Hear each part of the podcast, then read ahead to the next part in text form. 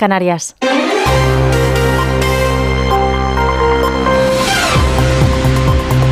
Noticias en Onda Cero. Buenas noches. La policía ha hallado en Castro Urdiales el cadáver de una mujer que estaba amordazada y con signos compatibles a un homicidio. Sus dos hijos menores de edad se encuentran en paradero desconocido. La Guardia Civil ha establecido controles por la localidad para tratar de encontrar a los menores. La víctima habría aparecido amordazada en el interior de un coche.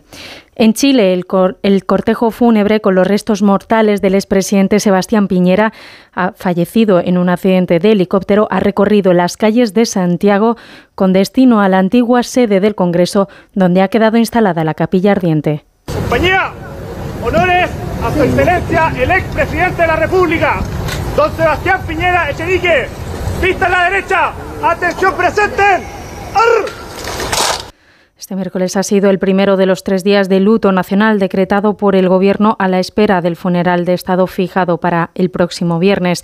Mandatarios de todo el mundo han lamentado la muerte de Piñera, entre ellos el rey Felipe VI, que ha destacado el firme compromiso del expresidente con el bienestar de los chilenos y su empeño en fortalecer las relaciones con España.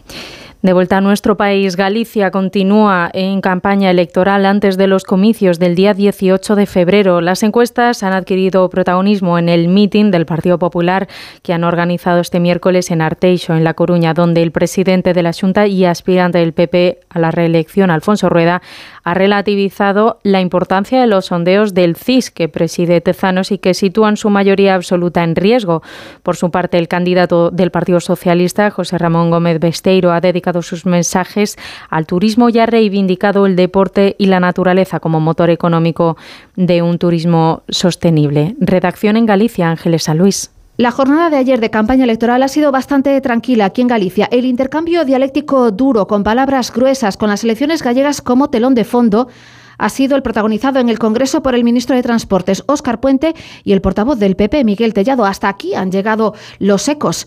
En la comunidad, los candidatos han seguido recorriendo el territorio pidiendo el voto. Desde Lugo, el candidato del Partido Popular, Alfonso Rueda, pide una mayoría absoluta para impedir que aquí en Galicia... Isto é a copia do que queren facer aquí tamén, exactamente cos mismos intervintes. Un Partido Socialista que di amén con tal de que se manteña o que este en Madrid, e un independentismo socio destes que están facéndose en Cataluña. Marta Lois, la candidata de Sumar, ha estado en Onda Cero Galicia e dice que en esta campaña vamos sentindo, non, que hai así como unha unha percepción, unha enerxía, sobre todo unha ilusión, unha esperanza. Yolanda Díaz tiene mitin central esta tarde en A Coruña. Reaparece Xosé Manuel Beiras, ha anunciado que el viernes tendrá mitin con el bloque Ana Pontón, es el reencuentro del nacionalismo gallego en Santiago. Y Podemos al fin ha anunciado que Ione Belarra e Irene Montero tendrán su primer acto de campaña en Galicia. Será el sábado en A Coruña.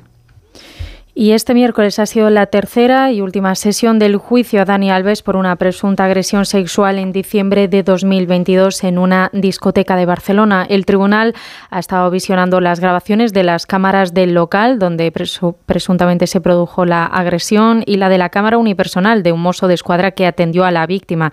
También han declarado varios peritos propuestos por la defensa y la acusación.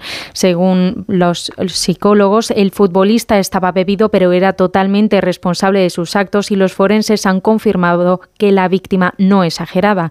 Por ahora, el juicio ha quedado visto para sentencia. Y en la actualidad deportiva, en fútbol, el Athletic Club de Bilbao ha ganado 0-1 ante el Atlético de Madrid en el Metropolitano en el partido de ida de la semifinal de la Copa del Rey. El partido de vuelta será en San Mamés en tres semanas. Eso ha sido todo por ahora. Más información a las 4, a las 3 en Canarias. Síguenos por internet en ondacero.es.